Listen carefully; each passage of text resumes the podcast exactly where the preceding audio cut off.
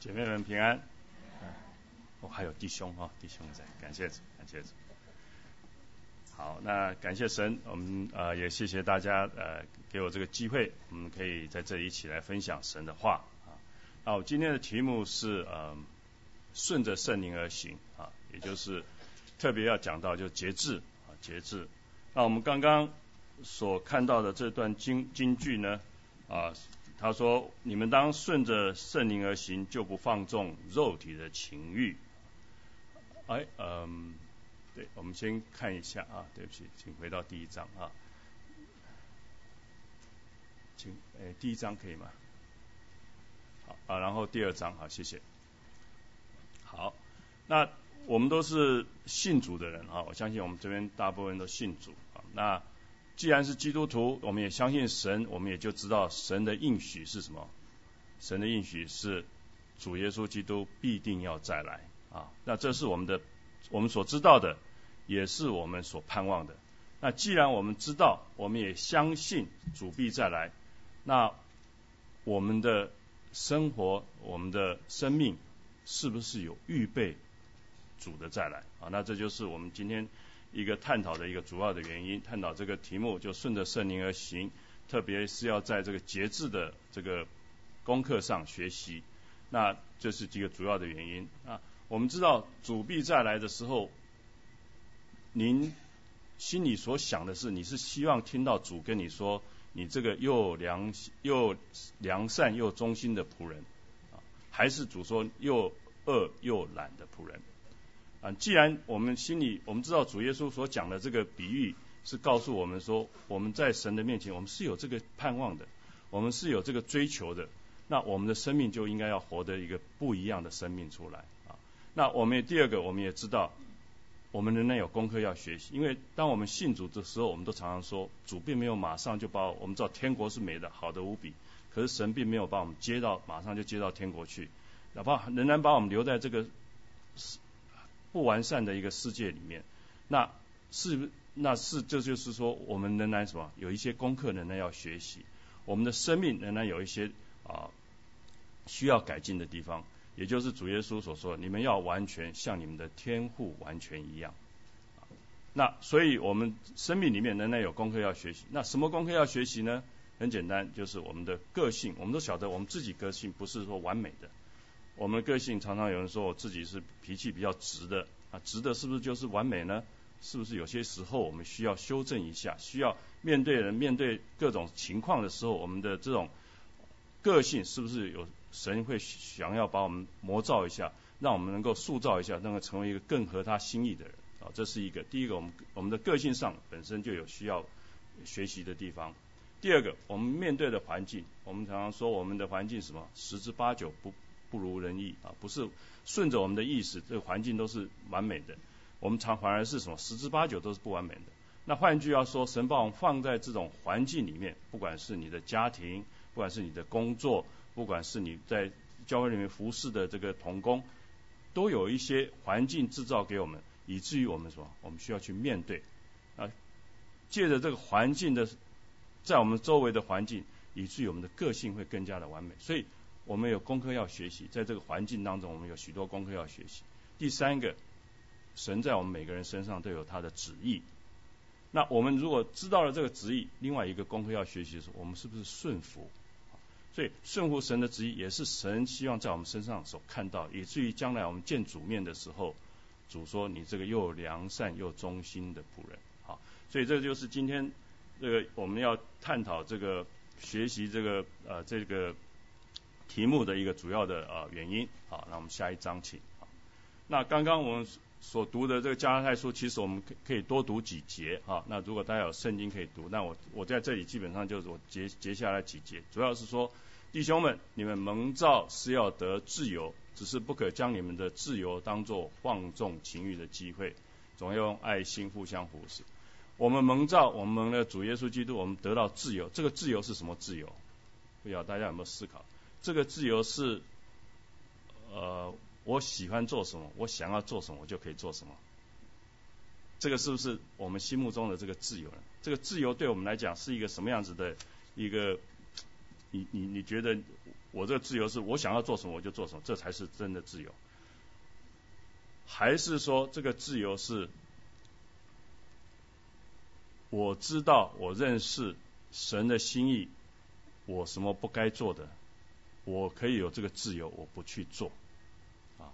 所以这个可能是比较好的一个自由的定义，而不是今天社会上，特别是美国呃在人权主义他们所强调的，我有什么自由，我有什么自由，我有什么自由，以至于到最后社会上都一团乱啊。大家都互相的欺压啊，很多的事情都不是很很不合神心意的，所以当他这里说，只是不可将你们的自由当做放纵情欲的机会啊，他这里把一两件事情摆在一起，就是我们蒙召所得的自由，另外一个是什么？放纵情欲，所以就可以想见这中间有一个平衡的地方，有一个我们需要学习的地方，就是一个节制啊，节制，因为自由我。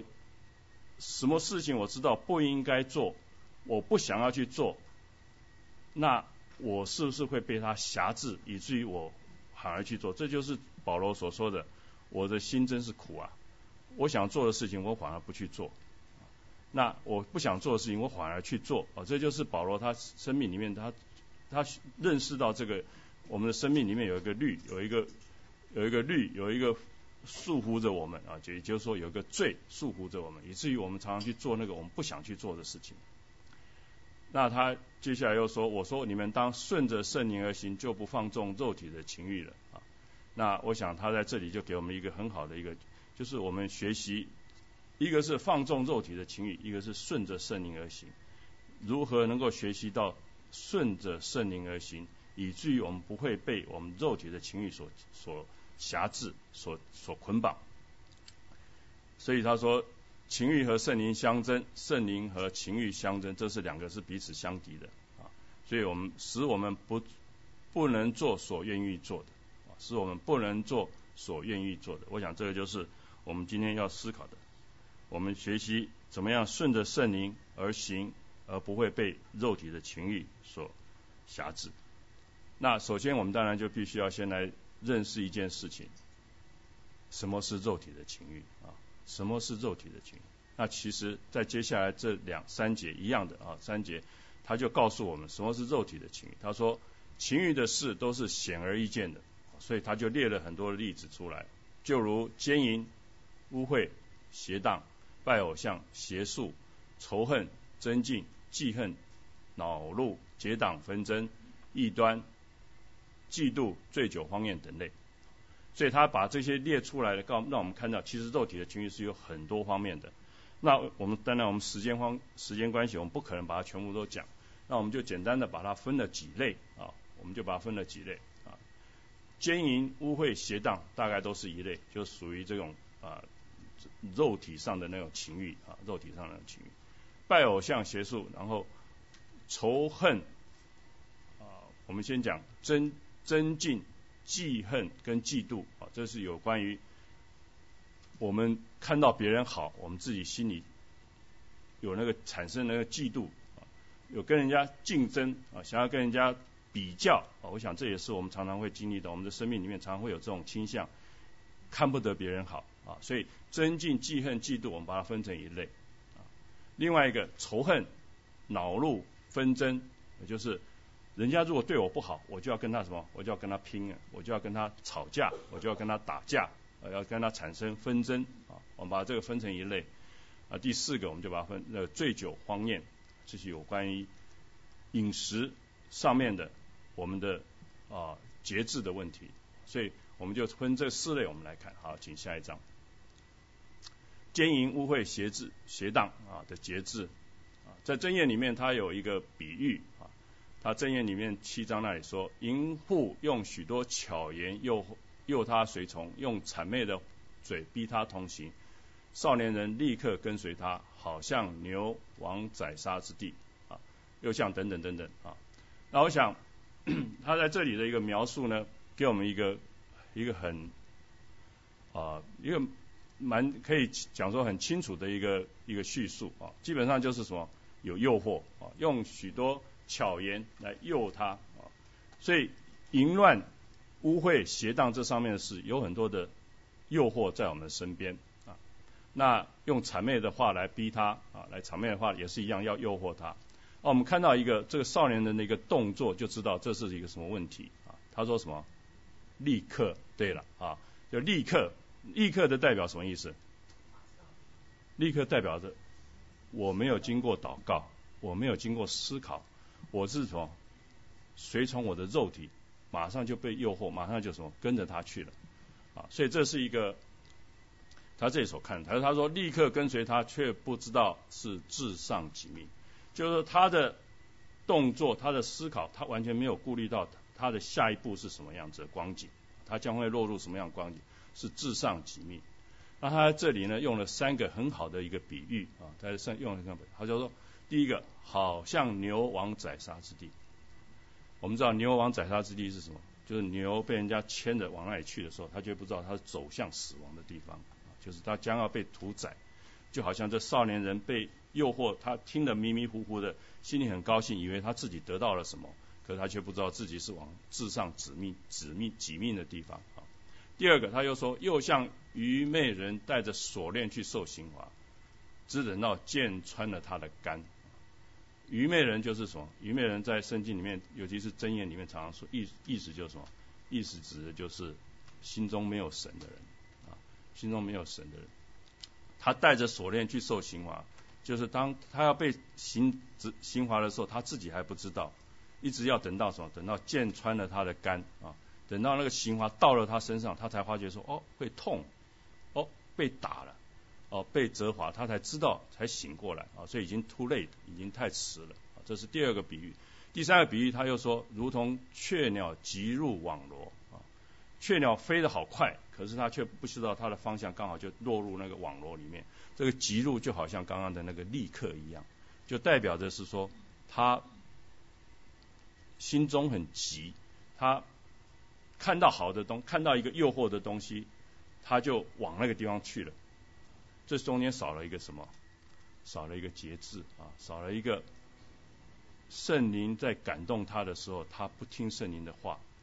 他少了一个什么？神在跟他说话，神借着各样的一个警告，他可能都全部都 ignore 掉啊。所以这是我们看到在这里真言书所描述的一个一个光景啊。那如何顺着圣灵而行，我们就不会放纵肉体的情欲呢？我想第一个我们大家都很熟悉的，在主耶稣教导我们的祷告文里面就有这句话，他说：“不叫我们遇见试探，救我们脱离凶恶。”对，那不叫我们遇见试探，意思就是说。主耶稣他认认知了一件事情，他告诉我们一件事，就是这世界上有很多的试探，但是他我们祷告什么呢？我们祷告求神不要叫我们遇到，啊，当然我们不可能完全不会遇到，但是呢，我们可以这样祷告，求神帮助我们，不要让我们去遇到，啊，这是第一个，第一个我们防备的。好，请下一章。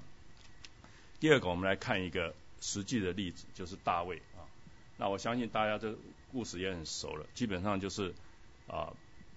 当时大卫已经做王了啊，那个基本上国家也都已经稳定了啊，但是外面还有在打仗，所以他这里说大卫又派约押带领着他的臣仆以色列众人在外面打仗等等等等，但是呢，他这里说大卫人住在耶路撒冷啊，这这是一个第一个问题啊。他说第二个，一日太阳平西，大卫从床上起来。在皇宫，在王宫的平顶上游行，看见一个妇人沐浴，容貌甚美，所以大卫就差人去打听那妇人是谁。有人说她是谁的女儿，后人乌利亚的妻子拔示巴。大大卫就差人去了，把妇人接来，就与他同房，就就回家去了。所以我们看到大卫在这里的一个例子，给我们看到有没有有点像那个什么那个少年人啊？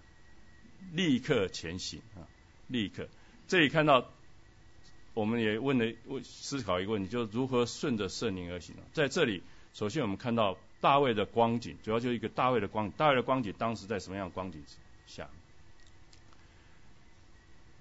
就是他当一个国家的领袖，他当一个众人的领袖，他自己没有跟众人在一起啊，他自己在众人在外面打仗，在外面的时候，他是在后面啊，他是在后面，他没有在跟着。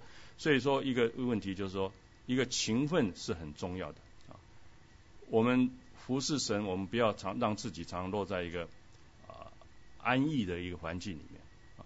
这大卫所表现出来就是说，他活在一个很平安、很很很这个舒服的环境当中，以至于他失去了这个斗志，失去了这个毅力，他不让自己的生命、让自己的生活活在一个软弱的光景里面啊，就没有去思考这个危机，没有失去了危机意识，所以他当他的臣仆都在外面打仗的时候，他却是怎么留在后面，在皇宫里面。甚至到一个地步，就这里所描述的，甚至睡到什么太阳平息，这里所说的太阳平息，大卫从床上起来，也就是说，他的生活已经腐糜烂，对，糜烂啊。那也可以想象到，我们常常说大卫是什么合神心意的人，合神心意人当然是应该是常常会跟神在什么，神在沟通，常常在跟神在 fellowship 在团契，常常跟神在什么。或甚至说在跟神在挣扎，至少他跟神一直有在对话，有在 interaction。但是显然，他如果在太阳平息，他才才从床上起来的时候，他大概已经失去了跟神的这个交通的时间。我们常常说跟神交通最好是在清晨，当然，但是看他的情形，大概他已经失去了跟神的这个交通的这个啊这个过程，所以他就容易怎么样，就容易摔，容易跌倒。他也就是什么？这时候可能是他灵命很软弱的时候，所以我们学习顺着圣，所以换句话说，大卫可能听不见神在跟他警告的声音，因为你跟神都没有在沟通，神要跟你讲什么，你大概也听不到，所以这是一个很明显的，什么如何顺着圣灵而行，不要让我们的生活过得太安逸，啊，要有危机意识，啊，那事实上我们生活里面有很多东西可以值得我们去思考，可以值得。我们如何帮助帮助你的家人，帮助你的孩子，帮助你的丈夫，帮助你的公公婆婆，帮助你的弟兄姐妹，帮助你教会的姐妹们、弟兄们，如何让他们什么更蒙神的祝福？这个都是在我们生命里面，我们可以常常学习、常常思考的。不要让我们的生活过得太安逸，以至于我们忘掉了很多事情，以至于我们失去了跟神交通的机会。那我们刚刚说，好像那少年人立刻急往前行啊，所以就是大卫他眼睛第一个他眼睛看到了，第二个什么，他就马上去打差人把他打来，就去差人去打听，第三个他就把他接过来。我们知道他这个什么完全没有顺着圣灵，完全没有思考，而且甚至已经失去了那个什么道德的观念。简单的讲起来，我们每个人都应该有道德观念，对不对？他已经失去了道德观，甚至他已经忘掉了那个人、那个女人是他的部属，他忠心的。我们知道乌利亚是后来在在圣经后面有记载，乌利亚这是他三十个勇士里面的一个，换句话说是他很很亲密的一个战友。可是当他被迷惑到一个地步，他没有跟神有关系，到了一个地步，他已经什么，已经把这种关系，把这种他完全都 ignore 掉了，忽略掉，以至于他才会什么犯下这个罪。好，这是一个我们看到学在这里学习的，我们再来看看结果啊啊，请下一章。神当然不会放过大卫，因为神是要使用大卫的啊。我们也说大卫是神合神心意的，神当然不喜欢，神也很伤心看到他的一个一个一一个一个一个仆人这样子的堕落啊，所以神有神有反神有回应啊。耶和华差遣拿单去见大卫。然后大卫哎拿单呢，他有这个智慧，我讲这个是从神来的智慧。拿单是拿单有他的问题，有他的困难，对不对？我们说一个人叫他去跟那个在上掌权的最高权有在最高权威可以掌掌控你可以控制你的生命的人，你如何去劝告他？而且甚至是什么？是指责他的罪，指指他的罪出来？这这个不是一个简单的一个 task。他有那个智慧，他就用了一个比喻啊。他说有一个客人到到到这个有一个邻居，一个是有钱人，一个是没有钱人。有钱人他有很多的羊，那没有钱人只有一只羊啊。结果呢，有客人来到这个有钱人家里，他自己有钱人自己舍不得把自己的羊拿出来，他就拿了一去抢了那个农那个那个穷人的羊羔，然后呢把它杀了，把它吃给客人吃了。就我们看到大卫的反应啊，这里说大卫就甚恼怒那人啊。对拿单说：“我指着永生的耶和华起誓啊，你讲你读到这里，你会觉得心里觉得什么？大卫还以为他自己跟神很很亲密的，他还甚至指着耶和华起誓啊！这也就是为什么耶稣到最后说我们说，你们不要起誓，不要指着谁起誓，甚至都不要起誓，因为起誓没有什么意思。起誓是什么意思？起誓只是在跟人家表达说我很我很我很我很圣洁，我很我很顺着神的旨意，只是一个表达自己的，所以不要指着什么东西起誓啊！这是耶稣到最后讲的。所以我们说大卫他在这个时候他还以为他跟神很亲密，他说我指着永生的耶和华起誓，行这人的该死，他必偿还羊羔四倍啊！因为他行这，他都大卫所讲的都很对哈。大卫他这里人人就是这样，人常对某件事情他都常以为都认为自己都是很有益的啊。他行这事没有怜悯的心，结果呢拿单就大大卫说你就是那人啊。大卫就。回应了，他说：“对拿单说，我是得罪耶和华的啊。”好，我们就来看你在这里什么是顺着圣灵而行啊？第一个顺着圣灵而行的就是谁？就是拿单。我们刚刚说了，拿单要做这件事情不简单啊。第一个，首先神让他看见大卫做错事情，让拿单心里有个回应，他知道。但是呢，神差他去跟大卫讲，拿单心里很挣扎，因为。动不动他的头搞不好就不见，他生命搞不好就被大卫恼怒的时候就杀了啊。第二个，他有这个智慧，这个智慧我想是从圣灵而来，如何把这个把这个件事情如何用一个，他这里是用比喻，把它表达，以至于这个人得罪神的人，他可以认识到自己的罪，他可以反省，他可以什么觉醒啊。所以这个我们说，第一个顺着圣灵而行，就是拿单这个先知为神所使用的这个先知的仆人。我们每个弟兄姐妹、每个姐妹都是神所使用的仆人。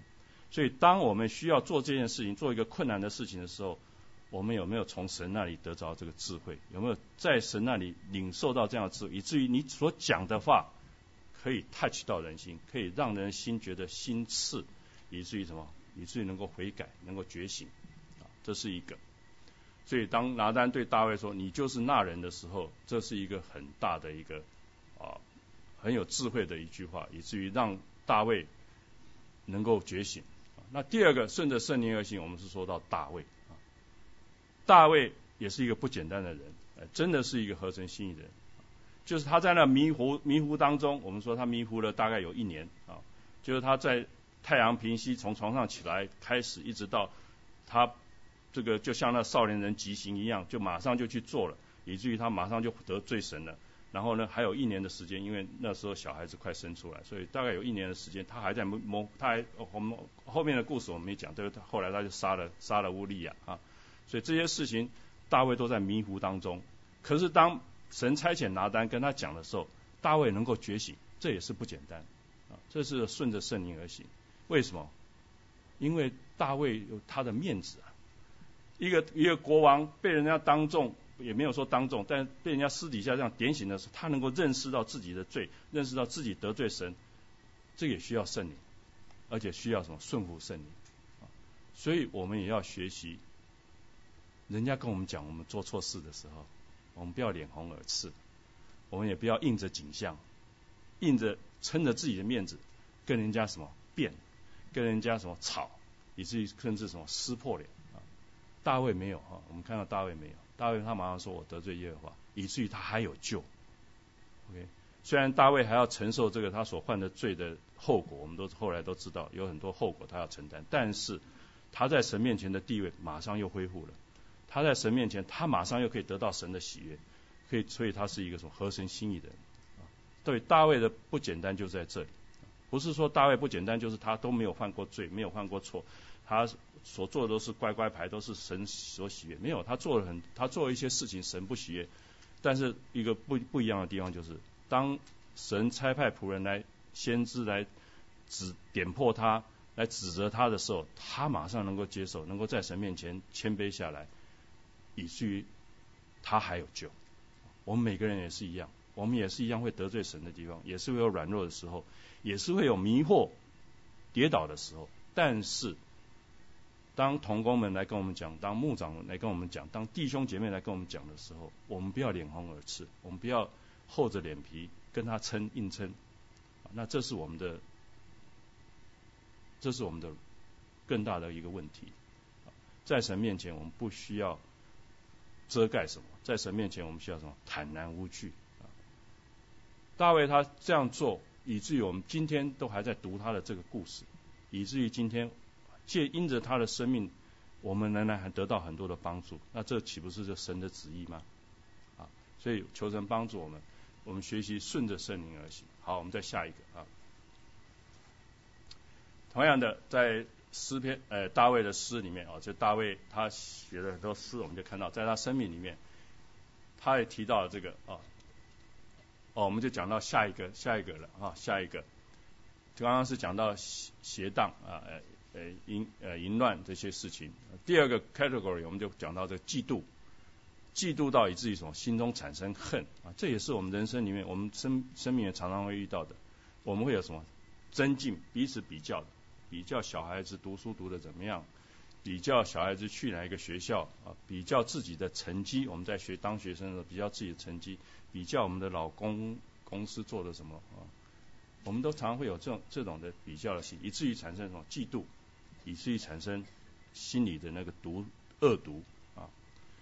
大卫他这诗他写说，不要为作恶的心怀不平，也不要向那行不义的生出嫉妒，因为他们如草被被割下。在增增进里面，在竞争里面，我们说其实增进也不呃增进或竞争也不是一个不好的事情。因为我们知道，在现实生活里面，良性的竞争会让我们的身心成长啊。比如说，比如说考试，我们刚刚讲到是哦，比较这个成绩。但是，一个良性的竞争，我们需要有考试，以至于我们才会什么？这个考试的目的是什么？我们学生，我们做学都做过学生，学学生考试的目的是什么？你如果从正面来看，它就什么很重要，它是帮助我们了解自己的程度在哪里。帮助我们了解自己现在的 level 在哪里，这是良性。从正面来看这个考试，才看这个成绩。同样的，在公司里面也是，公司里面如果有一个在，因为你公司需要产生产品 product，产品要送到社会上，送到这个顾客群，但是呢，也会有别的公司的产品出来，在商业上会有这种竞争，商业的竞争。如果是一个正面来看，它就什么会让我们的产品更加的成熟，对不对？一个产品一出来，当然一定有很多东西不，很多方面不好，但是有正经呃有那个争呃竞争呢，它就会想办法把它弄得更好。所以这样子的话，一个产品对于整个社会来讲就有个帮助，所以产品会更加成熟。同样的，在我们的关系里面也会更加的什么稳固，会更加的坚固，所以。从一个良性的竞争来讲，是有它的好处。问题出在哪里？问题出在没有节制。学生看到自己的功课到某个程度，他却看别人的，别人的，哎，他的成绩总会比我更好，产生了一个什么？没有节制的时候，产生一个恶性的竞争。恶性的竞争呢，就会产生开始产生苦读。所以开始产生苦毒，开始猜疑别人或者甚至破坏别人，哦，产品也是一样啊。特别其实这个东西在现今的社会上很明显的就发生在哪里？发生在竞选的时候。这个不管是美国，不管是台湾，这个你只要竞选的时候，从来，尤其是最近几次，你看到的没有什么政见的发表。都是什么？都是对方的黑暗面。所以这就是什么？这是本来是一个很好的制度，民主制度本来是很好的，本来是大家公平的竞争。你提出你的证件，我提出我的证件，然后让让选民来来选哪一个证件好。到最后现在都是你看到没有证件的发表，就是什么？他做过什么事情？他曾经二十年前做过什么事？都是挖什么？挖那些污秽的事情。目的什么？目的是把人家拉下来，啊，所以这就变成了什么恶性的竞争，啊，所以增进嫉妒记恨中间有一个平衡点，我们说需要什么？需要自我节制，才不会进入这个苦毒的一面，才不会什么关系才不会破坏，啊，好，我们请看下一页。同样的，也是圣经里面的一个例子，我们来看看啊，我们就看看这两个人不一样的地方。首先看扫罗啊，哦，这个故事大家也都很熟，就是当大卫打败了歌利亚，那个回国回国的时候，妇女在那边唱歌，唱什么？扫罗杀死千千，大卫杀死万万。哇，扫罗就发怒，这里说扫罗甚发怒。不喜悦这话，就说将万万归大卫，千千归我，只剩下王位没有给他了啊！所以大家读一下这个问题，这个话的问题在哪里啊？那同样的另外一个，在同样的另外一个地方，另外的一个例子，扫罗向约拿丹发怒，对他说：耶西的儿子若在世间活着，你和你的国位必站立不住。现在你要打发人去将他捉拿给我，他是什么？该死的。啊所以我们就思考一下，扫罗在这里他所讲的话里面有什么？他是他的问题出在哪里？好，简单这样讲。我们先来看，请看下一章，先来看另外一个人啊。然后另外一个人就是他，他所要，他所恨恶，他所嫉妒的大卫。我们看大卫是怎么来面对这个争竞竞争的问题啊。耶和华曾应许你说，就是说，我们知道这个故事大家很熟，就是当扫罗在追杀大卫的时候。有一天追到山里面啊，大卫跟他的跟随他人躲到一个山洞里面，没有想到那山洞里面怎么样？扫罗正在里面啊，扫罗在正在里面大解啊，大解的意思就是说他没有那个防卫防御能力啊，所以这时候大卫的随从他人就跟大卫讲了：耶和华曾应许你说，我要将你的仇敌交在你手里。很明显呐，你正在你手上正有刀，你的。你的敌人正在那里大解释，没有防卫能力，少就是神把你把他交在你的手里了，你可以任意待他。如今时候到了，所以这是从跟随大卫的人的眼光来看，如今时候到了啊。那讲讲起来，这是什么？这的确也没错，对不对？从事实的整个客观环境来讲，的确真的是像神把他你的仇敌交在你手里，时候到了，所以大卫马上就被。可以讲说被迷惑，或者是被这个话讲的太好了，所以他就拿起刀来，就一下就砍下去，巧巧的割下扫罗外袍的衣襟。随后大卫心中就自责，大卫是一个不一不不一样的人啊，他的心中是什么？我们就等一下看看啊，因为割下扫罗的衣襟，他心中自责，就对跟随他人说：我的主乃是耶和华的受膏者，我在耶和华面前万不敢伸手害他，因他是耶和华的受膏者。好，现在问大家。扫罗的讲的话，我们可以回到前面一页啊，前面一页，扫罗所讲的话跟大卫所讲的话，可以看出什么是顺顺着圣灵而行。两个人所讲的话有什么不一样？啊？大大声一点啊，没关系。扫罗心中所想的是什么？想的是他自己啊，想要他扫罗的出发点就是他自己。啊所以这是一个我们就可以学习的。我们的心里面，我们所想的任何，我们所做的任何判断，不管是对你的孩子、对你的丈夫、对你、对你所忽视的，或者在教会或者是在社会上，你心中所想的是你自己，还是我们来看看大卫？大卫心中所想的是谁？我们请看下一啊，对，神啊，甚至面对他的仇敌的时候，他心中所想的是什么？是神，以至于他就不会做出。不好，不合神心意的人啊，所以即使在整个环境看起来，在整个客观环境看起来，好像神把他交在你手里，时候到了。可是当他想到说，我的主乃是耶和华的受膏者，我在耶和华面前万不敢伸手害他，因他是耶和华受膏者。当他心中是以神为主的时候，就是他心中的宝座是耶和华，是神，是耶稣基督的时候，他所做的决定，他所看到的就不一样了。所以这个对。我们来学习说什么？什么是顺着圣灵而行？其实就是说，我们不要把自己放在第一位，不要什么什么事情看什么样的事情都是从我自己的眼光来看，从我的角度。哎，谢谢，谢谢，谢谢。如果我的眼光都从我自己来看的时候，很多神要跟我们讲的话，我们都听不进去；很多神要我们走的路，我们都看不到，以至于我们就常常会做很多。让自己痛苦的事情，会做很多让别人痛苦的事情，也就会什么，会产生嫉妒。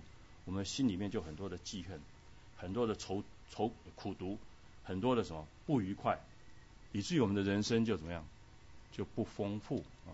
主耶稣说：“我来是要叫人得生命，并且得的更丰盛。”我们生命就不会丰盛，为什么？因为我眼光只看到我，我好苦啊，我怎么那么可怜？我永远都是什么那个受害者，我的人生就没有喜乐可言，我的人生就没有平安。扫罗就是一个这样的人，想想看，扫罗当时的光景，他的当时的光景是什么？他当时的光景是一国之君呐，他当时的光景是神恩高他，让他做这个第一任的国王啊。可是他心中所想的却是什么？他心中所想的却是，这个是我的仇敌，他整天苦哈哈的在追着他，他心他生命没有没有喜乐可言你连看他连跟他的儿子讲话都是那样的苦读。你说他有没有做王的喜乐呢？没有，因为他很害怕他的王位被拿走。大卫反而是被追的人，可是当他想到以神为主的时候，他心中有那个什么，有那个平安。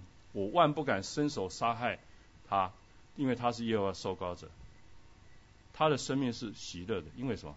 从他的什么？从哪里可以看出来？从他所写的诗篇都可以看得出来。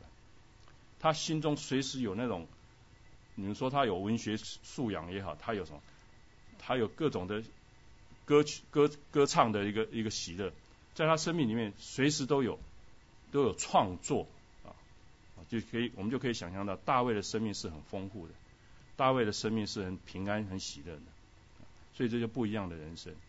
什么是顺着圣灵而行？就是让我们的生命能够什么？活在喜乐当中，活在一个平安。喜乐，而且什么有得常得安慰的时候，所以这是不一样的人生啊！所以不管我们的社会地位怎么样，不管我们的成就怎么样，我们都可以得到什么？得到神所喜悦的生命，得到神所喜悦的这个神所祝福的这个这个生命！好，我们就是从大卫跟扫罗来看呢，这个增进忌恨呃记恨嫉妒啊！我们再看下一章啊！好。呃，其实同样的，当大卫问的那个问题啊，呃，刚刚我们前面一二节问题，他自己在诗篇里面三十七篇，他也也有提到这个答案啊。他说：“你当第三节开始说，你当倚靠耶和华而行善，住在地上，以他的信实为粮啊。”这都是我们看到大卫他真的是认识神啊，所以倚靠耶和华而行善，我们做善事不是说为自己做善事，不是为了我的，呃，简单讲就不是积功德了。我们基督徒认识神的人，我们做善事不是积功德，他是什么？倚靠神来行善。所以我做善事什么？是因着神的恩典，因着神给我这个机会，以他的信实为量。我们知道神的信实非常非常重要的。我今天做这个事，因为什么？因为神应许，因为神的神是信实的神啊。所以以他的信实为量，我的生命就有意义。要当以耶和华为乐啊！你看到他的喜乐也是从神而来。要当将你的事交托耶和华。当我们遇到什么困难？我们的事情都是交在神的手中，依靠他，他就必成全啊。然后最后他在第七节他说：“你当默然倚靠耶和华，耐性等候。”当我们依靠神的时候，我们就有这个什么？有这个耐性啊，耐性是很重要的啊。耐性等候，等候神是很重要的，因为等候神，我们就会什么？因为就会经历神的信实，就会经历神的大能啊。所以这个是简单讲起来，当我们在一个记恨一个愤呃这个嫉妒的那种或者苦读的一个光景的时候，记得这几句话，可以倚靠神，以神为主，我们就可以什么解开我们心中的心结啊。好，好，我们请看继续看哈。我们接下来看下一个下一个 category 啊，下一个 category 讲到什么？仇恨、恼怒、纷争，也就是当人得罪我的时候，我是用什么态度来面对他？我如何来解开这个我心里的一个生气，我心里的一个恼怒？啊，好，呃，箴言里面有很多这种话啊，我们就稍微呃读一下啊，我们一起来读好了，我们就把这个一一节一节读完啊。箴言书十五章十八节，请暴怒的人挑起争端，忍怒的人止息纷争，回答柔和使怒消退，言语暴力触动怒气。王的震怒如杀人的使者，但智慧人能止息王怒，不轻易发怒的胜过有，自乎己心的强如取成。人有见识就不轻易发怒，宽恕人的过失便是自己的荣耀。好，我们看到这里，恼怒生气，这的确的确是很不好的啊，的确是很不好。看到这里就就晓得，他说。一个回答柔和的人能够使怒消退，所以我们的很简单的就是，我们当跟人家面对面的时候，别人在气愤愤的时候，别人在生气的时候，我们不要跟着他什么随波起舞啊，不要跟着他一起一起，他生气我也更生气，大家声音就越来越大啊。那这个我想在在 夫妻吵架的时候常常就这样啊。那我们学习什么？他说谁回答柔和，使怒消退啊。我们用一个柔和的话语来回答，基本上对方的气就大概消了一半啊，使怒消退啊。但是呢，我们言语跟着他一起来，嗯，一起来冲的时候，暴力的时候，会更加的，大家的火气就更加上来啊，触动怒气。王的震怒如杀人的狮子，而是指到王的权柄啊。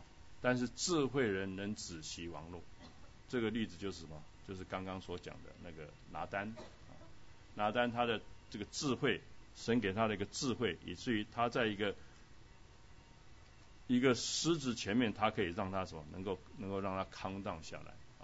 王的王的震怒，他随时都可以像杀人的使者，但是呢，智慧人能够止息网络。这智慧就是来自于圣灵啊。不轻易发怒的胜过勇士，自乎己心的强如取成。自乎己心，我想大家都很清楚，这是什么功功夫啊？这什么功课？就是节制啊，就是节制。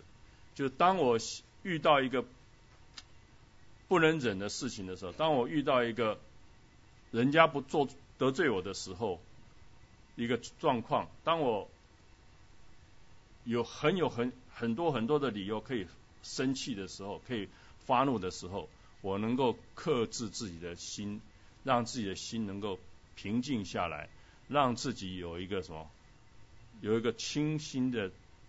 头脑来思考这件事件的那个来龙去脉的时候，我们就容易康荡下来，我们就容易听到神要跟我们讲的话，我们就什么自乎己心。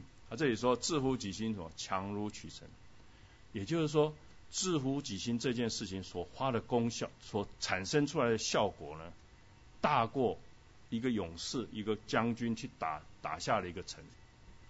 这个例子其实，在我们中国历史上有啊，大家晓不晓得有一个故事，叫做什么？呃，蔺相如跟廉颇啊，大家都听过这个故事啊。蔺相如、廉颇那个成语叫什么？反正故事简单讲起来，蔺相如是一个文将，他是说话的，他是属于文的；廉颇是一个将军啊，两个对。国家都有很大的功劳，我们没有时间讲啊。就，但是廉颇自认为我是我打下江山的，你廉颇不过是一个什么耍嘴皮子的？为什么国王把廉颇的位置放在我的上面啊？呃，把蔺蔺相如放在我的上面啊？廉颇很生气，所以廉颇就反正就很生气。然后有一天，两部两部车子就是一个廉廉颇一个蔺相如车子在。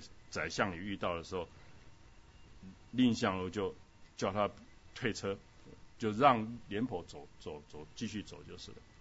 那廉颇就很奇怪，然后就人家就问蔺相如：“你对国家，其实蔺相如的功劳我没有时间讲，蔺相如功劳很大。”啊，蔺相如说了一句话：“说你为什么要让廉颇？你为什么要让廉颇？”蔺相如说：“赵国啊，就是当时战国时代那个赵国。”赵国之所以能够存在，因为赵国其实是不是很强的国。当时的强国有秦国啊，因为秦始皇那时候快要出来了，秦国那时候很强，还有一个齐国啊，齐国也是很强的。那赵国之所以能够存在，就是因为赵国有两个人，一个就是廉颇，一个就是蔺相如。那我们这个就他就这样讲，所以你就看到连蔺相如的眼光是从哪里出发？从国家出发。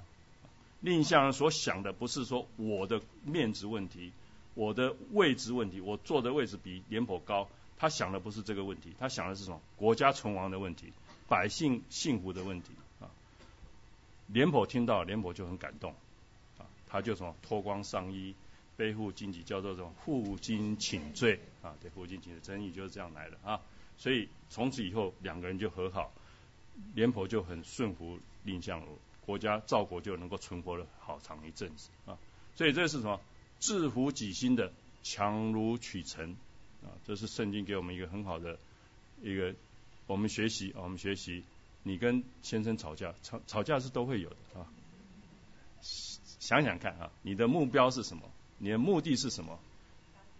家庭为主啊，孩子的幸福为主，丈夫事业成功或者什么，反正就不要让你不要用你自己的想法角度去看啊。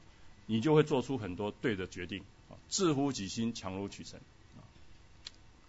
人有见识，便不轻易发怒。这指有见识，就指的有智慧啊。人有智慧，不会随便发怒的。宽恕人的过失，便是自己的荣耀啊。这都圣经很好，箴言很好的几句话。我们再继续看啊，还是有故事的啊。来，请下一章。好，我们来继续讲，还是大卫啊。所以我们说大卫这个人实在是很了不起啊，很很值得我们。因为他生命里面各个角度都是可以我们学习很多功课的啊。大卫怎么说？这是在什么时候？我想大大家也都熟哈。这个在萨母尔记上二十五章啊，就是因为什么？因为有一个叫做拿巴的人，拿巴是当时犹犹大一个有钱人啊。那大卫那时候还不是国王，大卫那时候还算是什么？讲的比较就是地痞流氓啊。如果这样讲的话啊，因为他手下有六百人啊。那六百人他没有没有生产能力，他就什么，他就收保护费啊。所以说为什么？所以说是他地皮的，因为他当时的生活情景实际就是这样子，因为他没有办法工作嘛，对不对？那他就是有六百人跟随他，所以他就收保护费。当他拿巴在拿巴是有钱，有很多羊群，在收割羊毛的时候，拿呃大卫就派人去，就跟他讲说，哎，我平常都保护你，你的羊都很好。啊，那这个收收成的时候，麻烦你就拿随手拿点，随手拿点来来慰劳慰劳啊，呃，讲起来就是收保护费了啊。拿巴说，大卫是谁？耶西的儿子是谁？今年现年现今现今那个呃逃逃离主人的仆人多得很啊，他意思就因为大卫是被被赶出去的，所以他说是大卫是逃离主人的仆人。念多得很，意思就他是一个，他是一个流氓了，意思就他是一个不不忠心的人，然后就这样。大卫一听就什么，就生气了，就生气了，啊，马上就说大家都把刀拿出来，上马，然后就意思就要冲过去了，啊，等一下我们看看大卫当时的心态，他自己讲他自己的见证啊，但是这中间有一个人出现，就是什么？拿巴的太太，拿巴的太太是一个智慧的妇女，我们听她讲的话就知道她这个智慧不得了，为什么？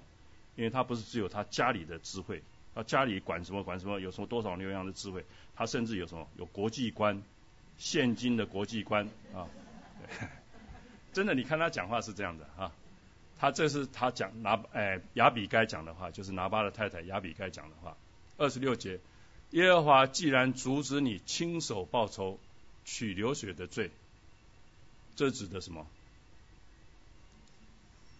这指的刚刚我们所讲的那个故事，就是在在洞里面，大卫有机会杀扫罗的时候，大卫想到说他是拿呃耶和华的仆人，我七个我不敢伸手杀他。大卫既然阻止你亲手报仇取六水，这是第一个，所以亚比该是有见识的，他知道这件事情的啊，他也看见这件事情的背后原因是耶和华亲手阻止你的啊，所以亚比该是很有智慧。第二个。虽然有有人起来追逼你，当然指的就是扫罗了，寻索你的性命，你的性命却在耶和华你神的手里蒙那里蒙保护，如包裹包裹宝器一样。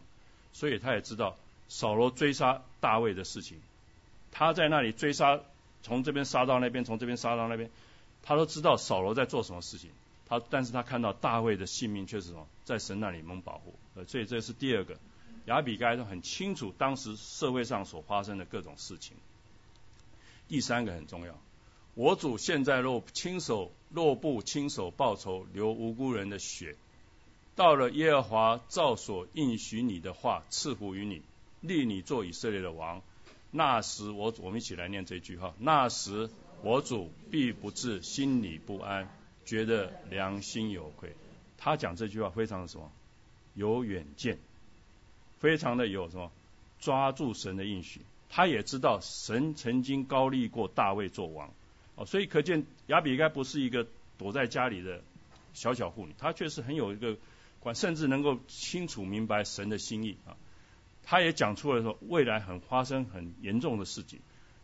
你现在如果不亲手报仇流无辜人血，他指的就是你要来杀拿巴，对不对？但是你如果能够不要这样做的话，等到神将来有一天要立你做王，做以色列王，你那时候心里不会什么？良心不安了，这真的是很实实际的事情呢。这对大卫的王位来讲非常非常重要。为什么？以后以后我们知道大卫大卫做王，就是扫罗死了以后，大卫做王在哪里做了七年半？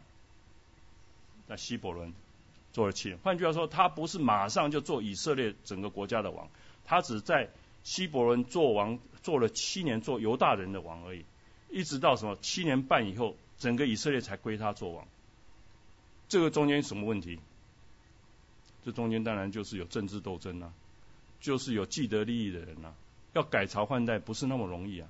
你大卫即使是耶和华所立的人，但是你大卫如果亲自动手去杀了扫罗，或者是破坏扫罗的一根一毛的时候，扫罗旁边的那群拥护他的人，那群既得利益的人，绝对不会放过大卫的啊。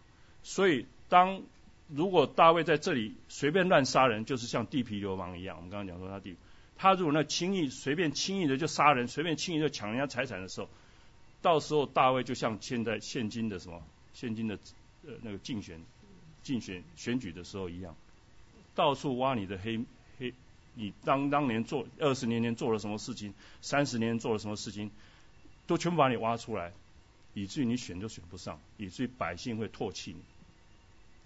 所以亚比该他讲说，那时我主必不至心里不安，觉得良心有愧。这是很一个很有智慧的话。大卫以后可以安稳的做王，为什么？因为他没有做过这些不好的事情，他没有得罪过任何一个犹太人，得罪过任何一个以色列人，以至于百姓会拥护他，以至于他心里不会整天战战兢兢的说，我是用刀抢过来的这个王位啊。所以这是。对一个每一个基督徒都很重要。我们做事不要凭着我们的血气。大卫，大卫怎么说呢？大卫他说：“哦，三十四是大卫所讲的话。”他回答亚比该话。来，我们一起来念：“你若不速速来迎接我，到明日早晨，凡属拿巴的男丁必定不留一个。”啊，你就看到大卫当时的心了。他如果凭着他血气，他如果没有顺着圣灵而行的时候，他的动作下去了，他以后做王就很难了，就很痛苦了。他整天会良心不安啊，所以我们可以看到圣灵在这里什么带领，带领大卫，大卫他听得进去这些话，听到哦知道吧哈？就大卫在怒气当头的时候，当一个神派一个使以使女来跟他讲话，他可以听得进去，这是顺着圣灵。第二个当然是亚比该，一定是顺着圣灵了。啊，不不然的话，他没有办法讲出这么有智慧的话、有见识的话，以至于可以阻止一个什么悲剧，一个家族的被惨，他不留下一个啊，啊，这是一个家族悲剧。所以我们看到，我们学习圣灵，不要让那个愤怒，不要那个小小的争吵，一直在我们的脑袋里面一直在什么打转，没有办法走出来。听听圣灵的声音，以至于你那个怒气就不见了。人家得罪我们的地方就不见了，因为什么？因为你还要再做，继续往前走，你要继续做下一件事，继续做那有意义的事情。你的眼光不要看待自己，看着神的国度，看着你周遭的人，你的家人，他们的幸福。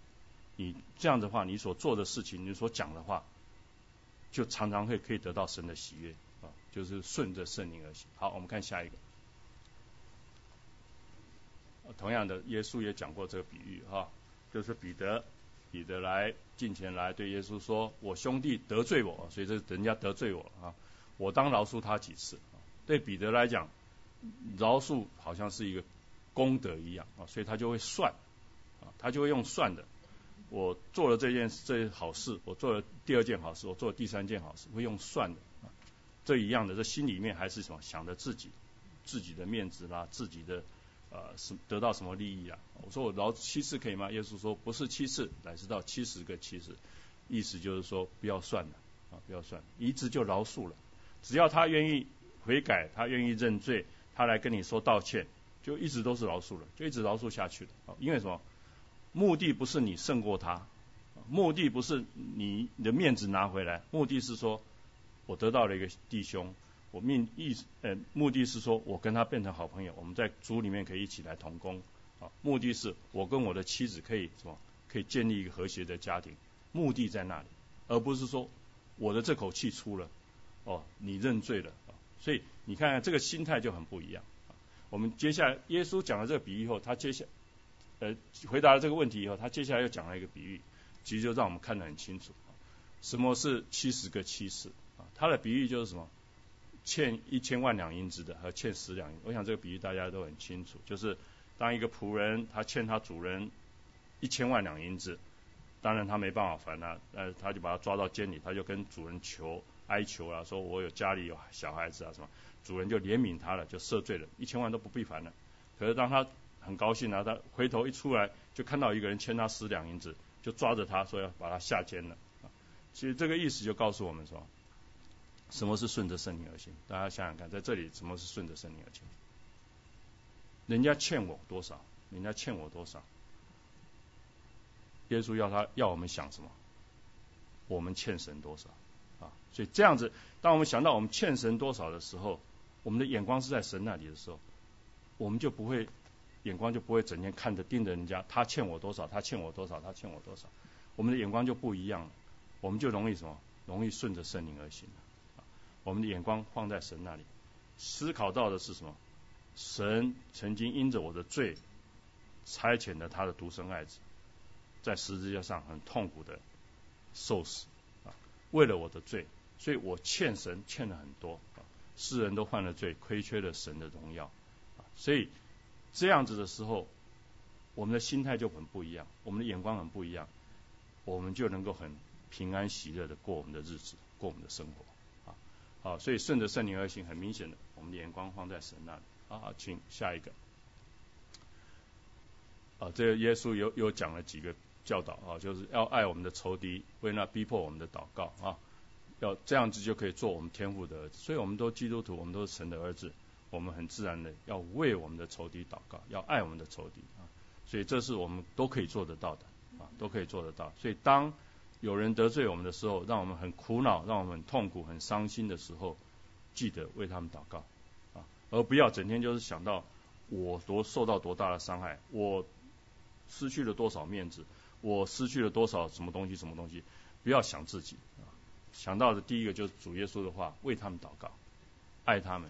爱他们的灵魂，不是说爱他们欺负我的这件事情，爱他们的灵魂，希望他们在神面前能够蒙神的光照，能够能够蒙神的啊带领，以至于他们生命也能够改变啊，为他们祷告，这也就是主耶稣所说的。所以，所以他一直讲讲到最后什么？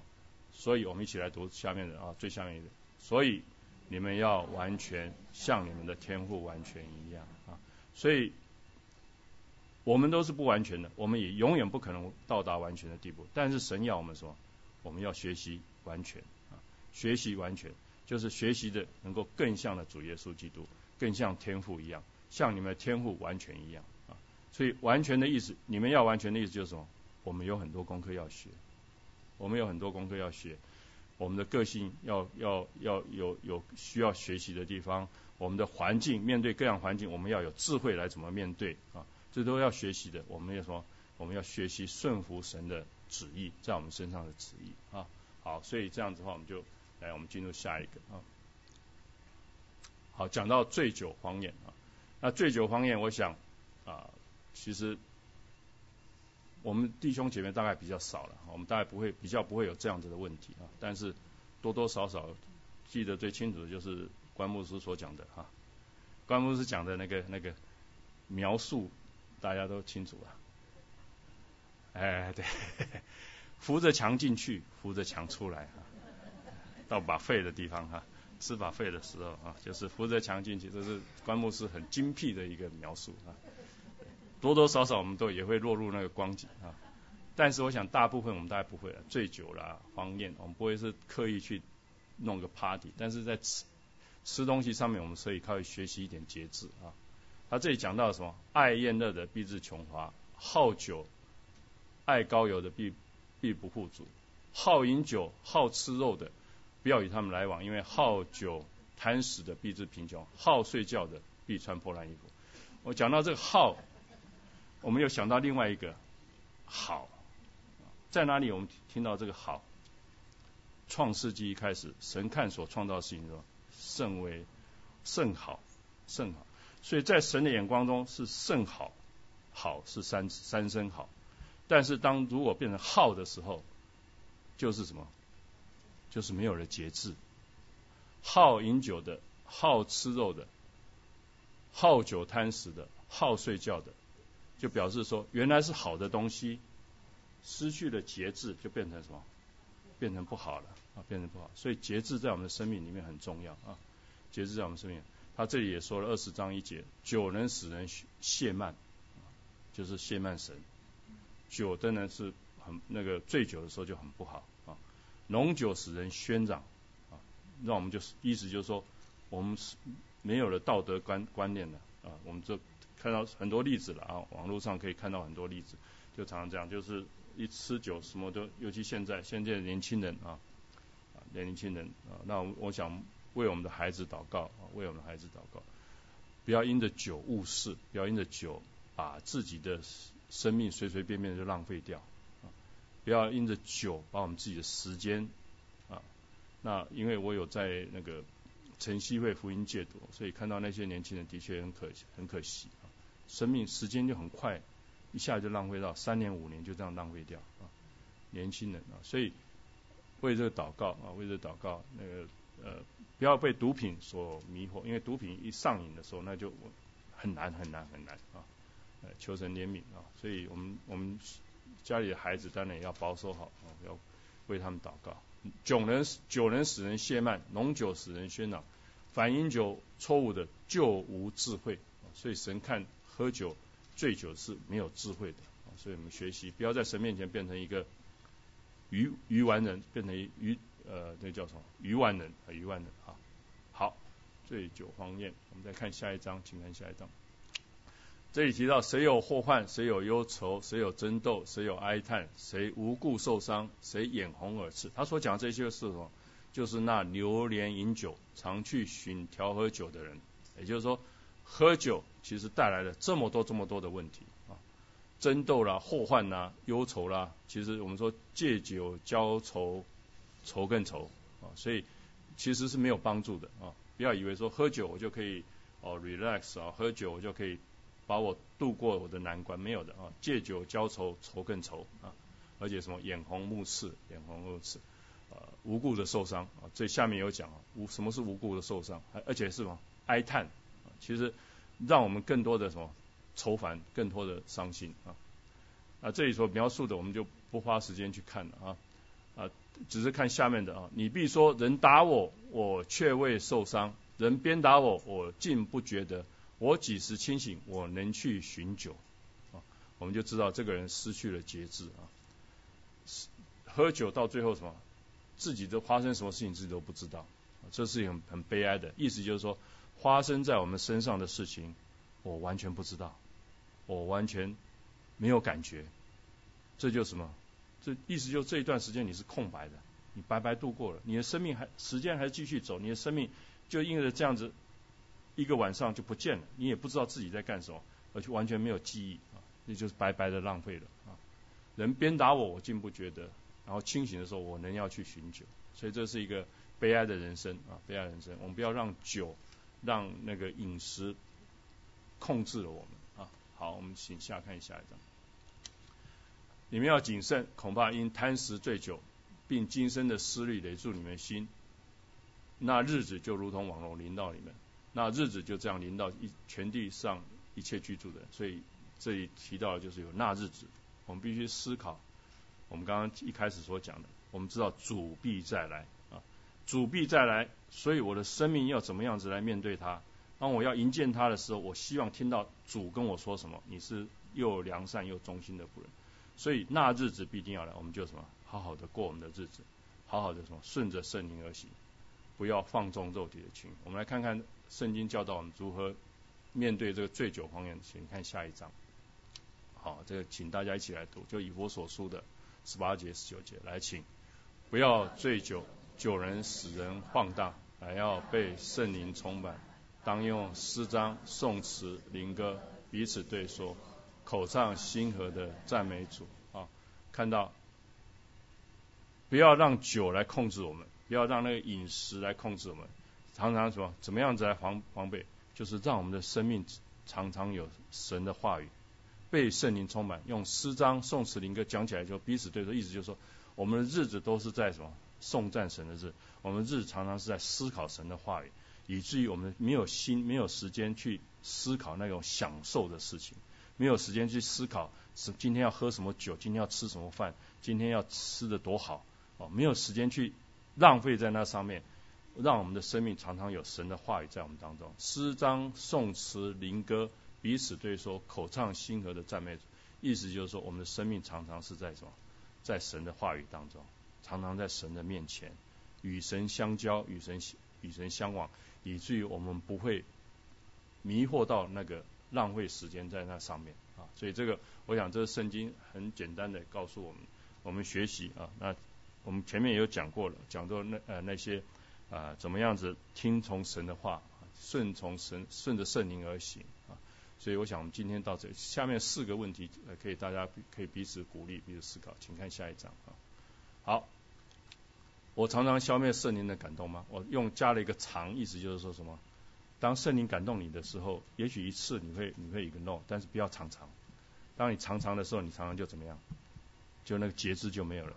呃，你你不没有操练到那个节制，常常就会问题就会开始慢慢出来了啊。不要常常消灭圣灵的感动啊！那意思也就是，当神跟你讲话，这主要针对那个淫乱啊。因为什么？因为我们会遇到那个迷惑，会遇到那个诱惑。当我们如果遇到诱惑，圣灵会感动我们的，圣灵会给我们指出来的，会让我们知道我现在做什么不不好的事情。当圣灵这样跟我们讲话的时候，学习什么？顺服圣灵啊！不要消灭圣灵的感动啊！这是第一个。第二个。我常常享受神所赐给我的产业，还是贪恋着别人的种种？我们的眼光是常常看着别人的东西，还是常常感恩我今天所有的工作，我今天所有的家庭，我的妻子，我的孩子，我常常有没有感恩我的父母，我的公公婆婆，我的周围的朋友，我的弟兄，教会里的弟兄姐妹，我有没有感恩？我们有这个美好的一个团契小组。我有没有在享受？有没有在感恩？人会感恩的时候才是享受，人没有感恩的时候怎么样？就没有在享受啊，这是一个很重要。所以，如果我眼光只是看别人说啊，为什么他有这个，他有那个车，他有那个房子，他有什么？你常常会落入什么记恨、嫉妒啊？所以我们思考一下我们自己啊，有没有在享受神所给我的产业？有没有在感恩神所给我们的产业啊？第三个，我常常含怒到日落吗？圣经有说了啊，不可含怒到日落啊。所以我如果常常这样子的话，表示说什么？你在怒气、在恼怒这上面节制的功夫还还还还需要多加的学习啊。学习节制，学习什么？学习顺从圣灵啊，所以顺着圣灵而行啊，不要常常含怒到日落啊。第四个，我喜欢五光十色的花花世界，还是喜欢是？呃，五彩缤纷的天赋世界，同样都是一个世界啊，只是看我们是活在哪里啊。我们知道这个世界都是神所创造的，神看这个世界，他的创造都是什么？都是美好的，都是好的啊。不要把它变成一个肉体的世界，不要把它变成一个物质的世界啊。所以我们是享受神所创造，神所创造的各种花花草草，甚至我们周围的弟兄姐妹，都是神所创造，都是神所要赐给我们的。在我们周围，让我们生活什么更加丰富的东西，不要把它变成什么，变成一个物质世界，以至于你说活的是活在一个物质的世界里面，你没有活在神的世界里面啊。所以我们学习呃思考，然后彼此互相鼓励啊。好，我们做这个祷告。我们在天上父神，我们感谢你，感谢主，你所赐给我们这个美好的一个世界，让我们生活在这当中。我们的生命还有许多呃不完整、不完全的地方，也我们也有，我们也常常遭遇到各种各样、各式各样的环境。求神带领我们，让我们学习顺服在神的带领，学习学习学习顺服圣灵而行，以至于我们能够在节制的功夫上有所得着，以至于我们跟人的相处里面，我们能更加的喜乐，我能够过一个呃丰富的生活。我们感谢赞美神，愿主的名得到荣耀，愿主与众姐妹们同在。这样祷告，感谢祈求，奉主耶稣基督的圣名，阿门。